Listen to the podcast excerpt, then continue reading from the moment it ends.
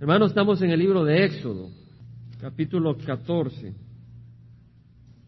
pero nos quedamos en el 13, en el versículo 17, y estamos viendo de que el Señor saca al pueblo de Israel de Egipto y manda esa décima plaga donde se mueren los primogénitos de los egipcios y el Señor saca con mano poderosa al pueblo de Israel. Y el faraón lo deja libre. Deja libre al pueblo de Israel, había perdido a su hijo primogénito y no tenía ninguna otra alternativa viendo la destrucción que el Señor traía hacia ellos que dejarlos libres. En el versículo 37 del capítulo 12 vimos de que partieron los hijos de Israel de Ramsés. Esa era el área de donde partió el pueblo de Israel y fueron hacia Sucot. Bajaron hacia Sucot. Al decir bajar queremos decir no que venían en bajada, pero venían del norte hacia el sur. Entonces del norte fueron bajando hacia el sur unas 30 millas hacia lo que se llama Sucot y de ahí fueron hacia Etam. Ahora vemos que salieron como unos dos millones y medio de habitantes israelitas, seiscientos mil hombres, luego sus esposas, sus hijos, y pone dos hijos por familia, esposa, esposo, cuatro más por seiscientos mil, dos millones y medio por lo menos, además de la turba mixta que iba con ellos, era todo un pueblo el que salía. Y dice en el capítulo 13, eh, versículo 17, de que sucedió cuando Faraón dejó de ir al pueblo, Dios no los guió por el camino de la tierra de los filisteos. O sea que el Señor no se llevó al pueblo de Israel directamente hacia la tierra de los filisteos que hubiera sido por el mar Mediterráneo. Tenemos a Egipto acá, ¿vemos? Imaginamos un poco. Tenemos el mar rojo y tenemos acá el desierto y la tierra, la tierra de Canaán y los filisteos de este lado. Entonces podía haberlos traído directamente así. Pero el Señor en vez de llevarlos así a 200 millas de distancia, vino para abajo. ¿Verdad? Los caminos del Señor no son los caminos del hombre. Son distintos. Iba para la tierra prometida. Iban para allá. Pero en vez de ir así, fueron para abajo, como que si no iban a la tierra prometida. Pero quien los estaba guiando era el Señor. Y vemos que dice que no los guió por el camino de la tierra de los filisteos, aunque estaba cerca. Era más cerca irse por ese camino ante los ojos del hombre. Porque dijo Dios, ahora nos dice por qué. El Señor tiene un propósito. No sea que el pueblo se arrepienta cuando vea guerra y se vuelva a Egipto. En otras palabras, el Señor conocía a su pueblo. El Señor conoce al pueblo israelita y la palabra del Señor dice de que el Señor conoce nuestro corazón, el cual es engañoso. Más que todo es engañoso el corazón y sin remedio, ¿quién lo comprenderá? Tenemos un corazón engañoso, pero el Señor no lo conoce. Y como conoce nuestro corazón, Él sabe qué hacer para que no caigamos víctima de nuestro corazón. En Jeremías dice el Señor, yo sé, oh Jehová, a través de Jeremías, que no depende del hombre su camino, ni de quien anda el dirigir sus pasos. No depende del hombre el camino, sino depende del Señor. Venía hablando con mi hermano porque en todas estas cosas el Señor nos pone las cosas juntas. Y decía, yo lo que quiero hacer es la voluntad del Señor. Yo quiero estar siguiendo la guía del Señor. Y cuando queremos seguir la guía del Señor, no lo hacemos con los ojos carnales, sino que tenemos que hacerlo con los ojos espirituales porque el camino que la lógica y la mente nos dicta no siempre es el camino que el Señor nos dicta. Tenemos que seguir al Señor en espíritu y en verdad, no de acuerdo a la carne. En Isaías dice el Señor, mis pensamientos no son vuestros pensamientos, ni vuestros caminos son mis caminos, dice Jehová. Porque así como es de alto los cielos sobre la tierra, así son mis caminos más altos que vuestros caminos y mis pensamientos más que vuestros pensamientos. Entonces el Señor sabía que si el pueblo de Israel se iba por el camino corto, venía el pueblo de los, de los ah, filisteos y se hubieran hecho para atrás. Hubieran visto a este ejército, los filisteos se hubieran ido para atrás, se hubieran regresado para Egipto. Entonces el Señor tenía otro propósito. Y vemos ese propósito. El versículo 17 dice que aunque estaba cerca, porque dijo Dios no sea que el pueblo se arrepienta cuando vea guerra y se vuelva a Egipto, Dios pues hizo que el pueblo diera un rodeo por el camino del desierto. La palabra desierto acá es un lugar ah, desolado, no necesariamente seco, pero un lugar eh, desolado donde no hay habitantes. En inglés una traducción mejor que desert es wilderness. Y los trajo por esa zona desolada. Hizo que diera un rodeo, porque camino era un rodeo, porque realmente los traía para abajo, pero después sabe qué va a hacer el Señor, los va a volver a subir. Imagínense, no parece lógico.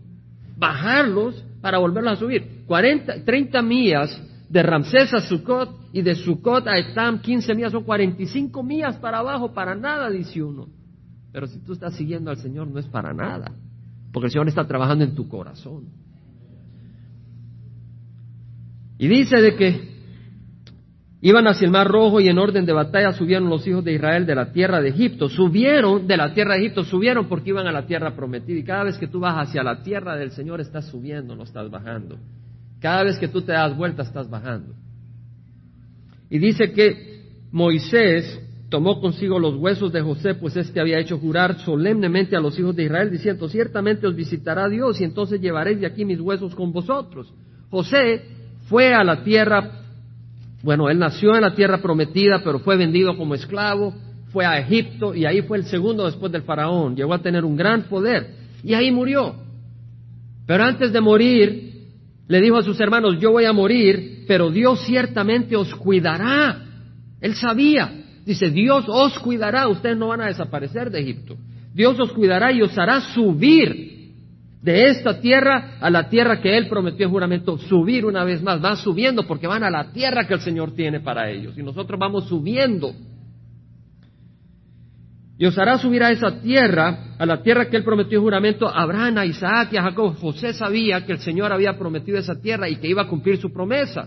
Se le apareció en un sueño a Abraham y le dijo, tu pueblo, tu descendencia estarán por cuatrocientos años de extranjeros, esclavizados, oprimidos en una tierra extraña, pero después yo los traeré con muchos tesoros y con mano poderosa. Eso le dijo Abraham y Abraham creyó y se lo compartió a Isaac y a Jacob. Y José sabía eso y dijo, llevas mis huesos cuando el Señor me lleve de acá, cuando los lleve a todo el pueblo. En otras palabras, José estaba ahí con gran poder, pero su corazón no estaba en Egipto. A veces hablamos con mi esposa cuando nos muramos, ¿dónde quiere que nos enterramos? En El Salvador, en donde mi esposa me dice, llévame al Salvador. ¿Por qué? Porque ahí está su corazón. José tenía su corazón, no en Egipto, aunque ahí Dios lo había subido en poder. Tenía su corazón en la tierra prometida. ¿Dónde está nuestro corazón? ¿En Estados Unidos o en la tierra prometida? Tenemos que examinar nuestro corazón para la gloria del Señor. Dice que entonces, versículo 20, partieron de Sucot y acamparon a Etam, al borde del desierto, y Jehová iba delante de ellos de día en una columna de nube para guiarlos por el camino. El Señor guía a su pueblo. Y de noche en una columna de fuego para alumbrarlos, el Señor ilumina a su pueblo. Si tú estás siguiendo al Señor, tienes luz. Tendrás tribulación, pero tienes luz. Y si tú estás siguiendo al Señor, tienes guía. Ahora hay muchas personas que no necesitan guía tienen su trabajito, se compraron su casita, se compraron su carrito. Y le preguntan, ¿necesitas guía? ¿Y para qué? ¿Guía para qué? Todo está bien. Porque no van a ningún lugar. Pero cuando tú vas a un lugar necesitas guía y nosotros vamos a la tierra prometida. Necesitamos la guía del Señor. Y el Señor lo guía con una columna de nube, porque esa nube también le bloqueaba el sol y les daba sombra. Señor nos da sombra, bienaventurado el que habita bajo el abrigo del Omnipotente, bajo la sombra del Omnipotente. Y de noche venía esta columna de fuego y les iluminaba. Pero miren lo que dice, a fin de que anduvieran de día y de noche. Para que anduvieran de día y de qué? De noche, andar de noche. Hay tiempo para descansar y hay tiempo de caminar. Hay tiempo donde el Señor te dice, camina te estoy iluminando. El camino es pesado, el camino es duro. Tienes que caminar de día y de noche. Y camina y sigue, no dice, no me voy a quedar a acampar un ratito acá. Porque yo solo camino de día. Cuando el Señor dice camina de día y de noche, caminas de día y de noche. Y descansas en Él, no en un lugar. No quitó delante del pueblo la columna de nube durante el día ni la columna de fuego durante la noche. Jehová habló a Moisés diciendo, di a los hijos de Israel que den la vuelta y acampen delante de Pi Hajirot. Entre Migdol y el mar acamparéis frente a Baal, se pone en el lado opuesto junto al mar. Di a los hijos de Israel que den vuelta. Imagínese si usted va en ese camino. Y ahí va Moisés, y van 45 millas, dos millones y medio de personas. Y Moisés va por ahí, y van en, en, ese lugar desolado y después de 45 millas Moisés dice, nos regresamos. Lo querían apedrear, me imagino yo. Y estamos empezando el camino y este líder así nos lleva. Pero yo sabía que aún en las palabras hay un significado, porque la Biblia tiene significado en todo. Dice, porque Faraón dirá a los hijos de Israel, andan vagando sin rumbo por la tierra, el desierto los ha encerrado. Y yo endureceré el corazón de Faraón y él los perseguirá, y yo seré glorificado por medio de Faraón y de todo su ejército, y sabrán los egipcios que yo soy Jehová, y así lo hicieron. En otras palabras, el Señor tenía un propósito. El propósito que tenía el Señor de traer los 45 millas para abajo y luego subirlos, perdón, 60 millas y luego unas 45 para arriba hacia el norte, era que Faraón tuviera tiempo de volver a mostrar su corrupto pensamiento y decir, voy a seguirlos y los voy a destruir. Darle, darle tiempo que se restableciera de la muerte de su hijo. Un par de días y, se puso fúrico y dijo, vamos a destruirlo porque andan perdidos. Ahora el Señor podía, creo yo, haberlo llevado por el camino corto y haber mandado un espíritu de decepción a Faraón para que Faraón saliera. Pero yo creo que esto ha ocurrido para enseñanza nuestra, que nuestros ojos no deben de estar puestos en el camino natural, sino en el camino espiritual.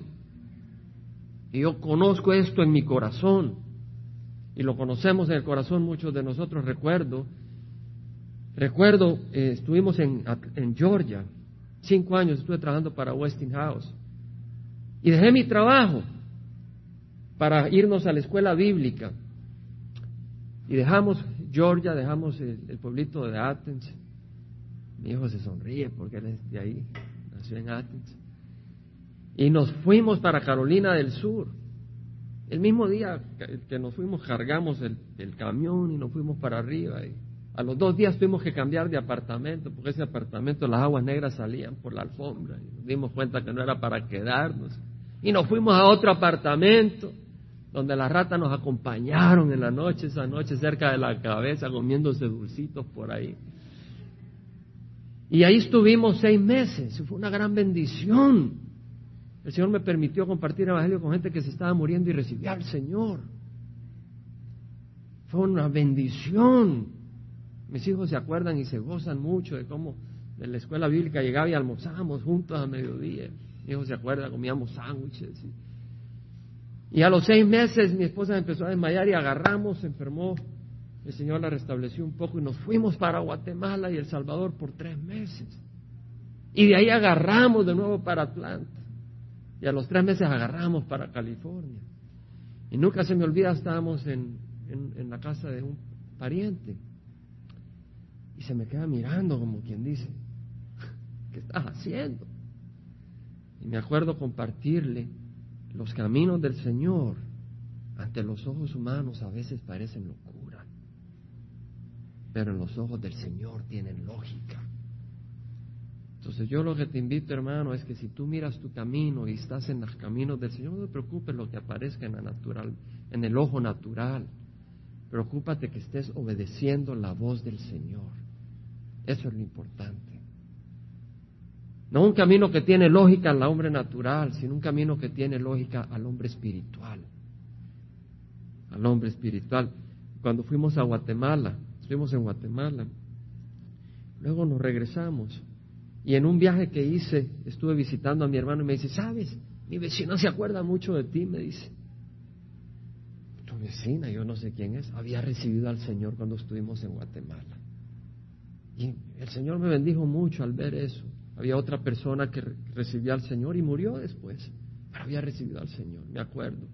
cuando recibió al Señor y yo le rogaba que recibiera al Señor, lo recibió de corazón. Los caminos del Señor no son en base a lo que tenemos en este mundo, lo que logramos en este mundo, sino lo que afecta a las cosas eternas.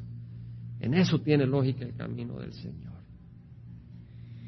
Y así vemos acá.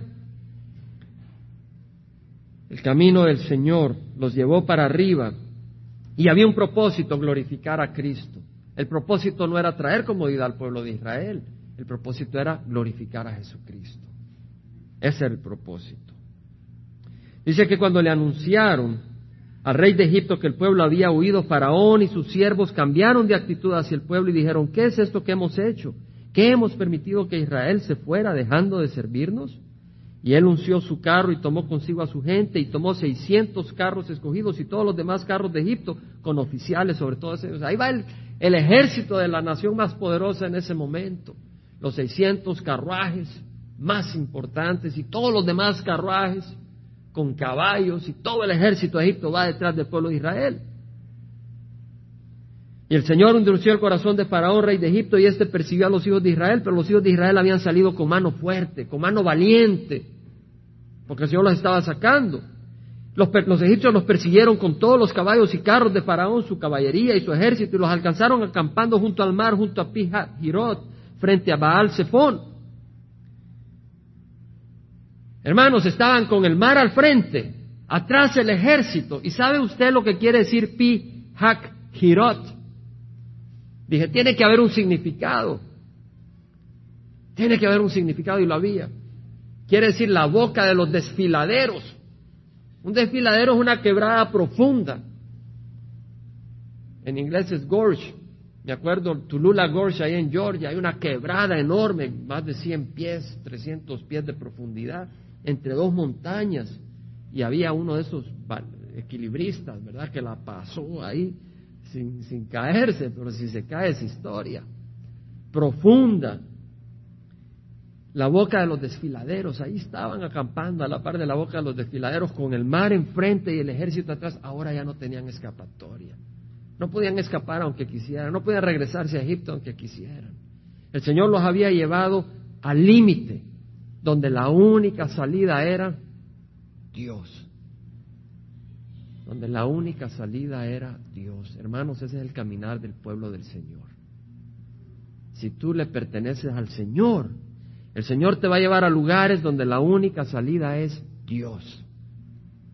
Y si tú vas a lugares donde la salida eres tú, pues averíguate a quién estás siguiendo. Porque la salida del cristiano es el Señor.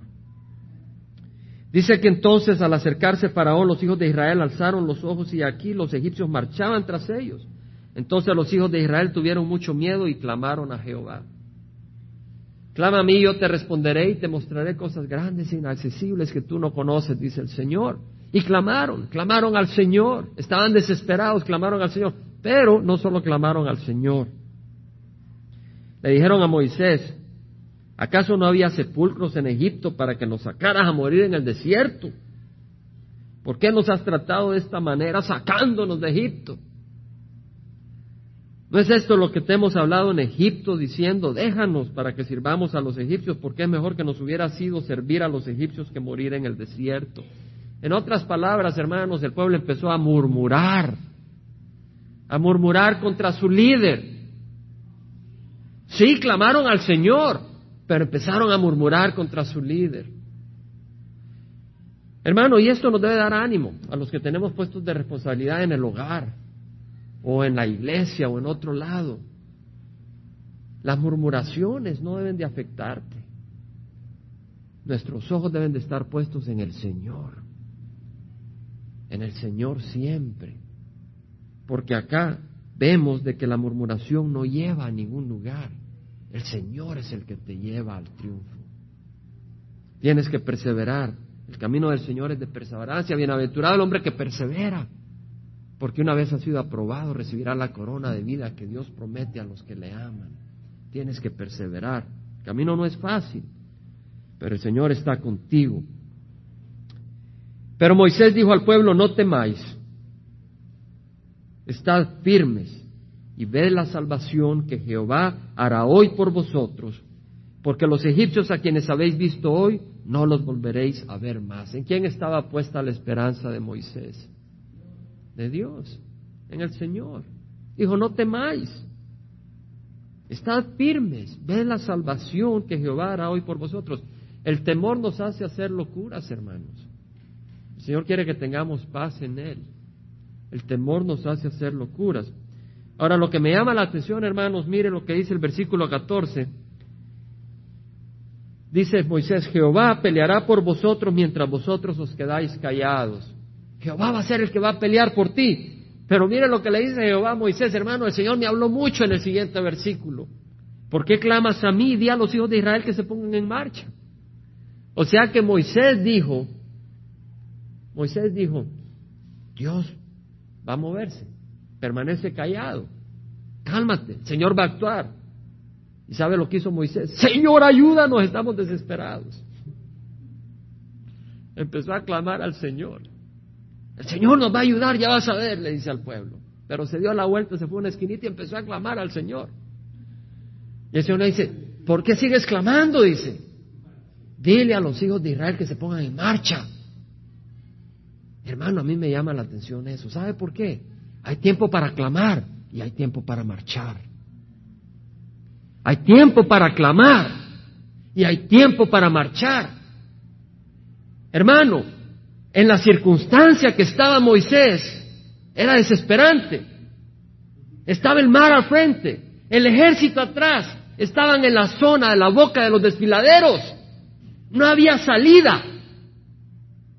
Y el Señor le dice, empieza a caminar hacia el camino imposible. Empieza a caminar hacia el mar. No le dijo, párate. Es el momento de caminar hacia adelante y dejar que el Señor abra el mar. Porque el corazón de Moisés estaba a llevar al pueblo de Israel a la tierra prometida. Y nosotros tenemos que caminar hacia adelante y marchar con pasión. Clamamos al Señor, pero también caminamos hacia adelante. No vemos las circunstancias y nos vamos para atrás. Caminamos hacia adelante.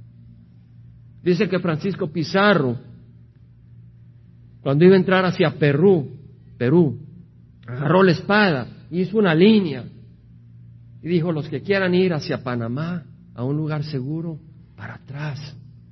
Los que quieran ir a la gloria de conquistar Perú, pasen la línea. Y hay una línea en tu corazón y tienes que decidir si la pasas o te quedas. Pero el Señor demanda toda tu vida. Si alguno desea venir en pos de mí, niégase a sí mismo, toma su cruz cada día y sígame. Porque el que quiera salvar su vida la perderá pero el que la pierda por mí la salvará. El Señor no dijo, toma tu cruz y sigue dando vueltas en círculos. Dijo, sígueme. ¿Cómo corres? ¿No sabes que los que corren en el estadio, todos en verdad corren, pero solo uno obtiene el premio? Corred de tal manera que ganéis. Y todo el que, todo el que compite en los juegos, se abstiene de todo, ellos lo hacen para obtener una corona corruptible, mas nosotros una incorruptible. Por eso de esta manera corro, dijo Pablo, no como sin una meta. De esta manera peleo no como dando golpes al aire, sino que golpeo mi cuerpo y lo hago mi esclavo, no siendo que habiendo predicado a otros yo mismo sea descalificado. Yo te invito a correr hacia la meta, porque la historia nos muestra que Pablo le estaba hablando a toda la iglesia de Corinto, no a un apóstol, al pueblo de Dios. ¿Cómo estás corriendo en tu carrera espiritual? ¿Ves las dificultades y dices, me regreso a Egipto? o dices camino hacia adelante. O te sientas y empiezas a clamar y el Señor dice, ¿qué haces clamando? Ponte en marcha. Yo te invito a que te pongas en marcha. Hermanos, la palabra del Señor es hermosa. La palabra del Señor es rica. Yo te invito, a, te invito a que busques la palabra del Señor. Cuando vienes a Jesús no quieres volver atrás porque en Jesús hay gozo y amor. Dice que le dijo el Señor, tú levanta la vara y extiende tu mano sobre el mar y divídelo y los hijos de Israel pasarán por en medio del mar sobre tierra seca. Y aquí yo endureceré el corazón de los egipcios para que entren a perseguirlos y me glorificaré en Faraón y en todo su ejército, en sus carros y en su caballería. Faraón era enemigo del Señor. El Señor se iba a glorificar destruyéndolo. Pero si tú eres hijo del Señor, Él se va a glorificar bendiciéndote. ¿Qué puesto quieres escoger? Se va a glorificar abriendo el mar para el pueblo de Israel. Entonces sabrán los egipcios que yo soy Jehová cuando sea glorificado en Faraón, en sus carros y en su caballería. El ángel de Dios que iba delante del campamento de Israel se apartó e iba detrás de ellos y la columna de nube que había ido delante de ellos se apartó y se les puso detrás. Hermanos, el Señor se fue y se movió de adelante y se puso atrás entre el pueblo de Egipto y el pueblo de Israel. Es como aquel padre que se pone delante cuando vienen los asesinos o los ladrones y dice, si quieres agarrar a mis hijos tienes que pasar por mí. Y aquí es Dios quien dice, si quieres pasar a agarrar a mis hijos, tienes que pasar por mí. ¿Usted cree que Faraón iba a ser fortaleza? Con un soplido. Dice la palabra del Señor que cuando venga nuestro Señor Jesús con el poder de su lengua va a destruir a sus enemigos. Con un soplido se acaba el mundo. Y vino a colocarse entre el campamento de Egipto y el campamento de Israel, y estaba la nube junto con las tinieblas, sin embargo de noche alumbraba a Israel, y en toda la noche no se acercaron los unos a los otros. Extendió Moisés su mano sobre el mar, el mar rojo, y el Señor, por medio de un fuerte viento solano que sopló toda la, la, noche, hizo que el mar retrocediera y cambió el mar en tierra seca y fueron divididas las aguas. Hermanos, mandó un viento. La octava plaga, la plaga de langosta, vimos que el Señor mandó un viento toda la noche y en la mañana vinieron las, langostas, y arrasaron con las hojas y los árboles y todo ese viento anunciaba que la ira de Dios venía. Hermanos, y hemos hablado que hay un viento ahora en estos tiempos que sopla y nos dice que viene la ira del Señor. Y yo sigo hallando documentos. Esta semana hay otro documento y lo iba a traer, pero dije, ya hemos compartido suficiente que estamos en los últimos días. Ya no es necesario seguir compartiéndolo. Acá en la congregación todos los domingos traigo anuncios, parece que estoy dando las noticias. El noticiero Calvary Chapel East Hills. Pero había otros anuncios y los quería traer y hasta lo boté. Dije, no, porque ya se va a convertir en noticiero el servicio. Pero siempre está la tentación, hermanos, así que traigo otra noticia. Estamos viendo a este hombre que mató a su esposa, a sus hijitos, y luego a otras personas allá en Georgia. ¿Usted sabe cómo lo mató? Fue el martes en la noche y mientras su esposa dormía agarró un martillo y con un martillo mató a su esposa. Y el día siguiente fue a donde sus hijitos y con un martillo los mató. ¿Sabe qué dice el Señor en los últimos días? Los hombres serán salvajes. ¿Usted cree que no estamos en los últimos días? Los hombres son salvajes. Estamos en los últimos días, hermanos. ¿Qué más necesitamos para despertar si estamos dormidos, pero no somos de la noche para que durmamos, sino que somos del día? Pero este viento que soplaba, hermanos, era un viento solano, es decir, un viento del oriente. ¿Sabe de dónde va a entrar el Señor? Va a entrar por el oriente, al templo. Y este viento solano entró y dividió el mar. Hermanos, ahora sopla otro viento para dividir y apartar los obstáculos. ¿Sabe cuál es ese viento? No es por el poder ni por la fuerza, sino por mi espíritu, dice el Señor. El viento del Espíritu Santo, Pedro proclamó en el mensaje a la iglesia en el día de Pentecostés, esto que están viendo, estas personas que están hablando en lenguas, y oyen ustedes declarar las maravillas de Dios en su idioma. Lo hacen porque se está cumpliendo lo que dijo el profeta Joel, que en los últimos días derramaré mi espíritu sobre toda carne, no sobre los judíos nomás, sino sobre los salvadoreños, colombianos, mexicanos, guatemaltecos. Y vuestros hijos y vuestras hijas profetizarán. Y vuestros jóvenes verán visiones y vuestros ancianos soñarán sueños. Estamos en los últimos días y el viento del Espíritu Santo está soplando para romper los obstáculos y hacernos caminar hacia adelante. Hermanos, tenemos oportunidades para caminar hacia adelante en la obra del Señor. No son las circunstancias lo que nos dictan las oportunidades, es la fe en el Señor. ¿Qué voz estamos escuchando?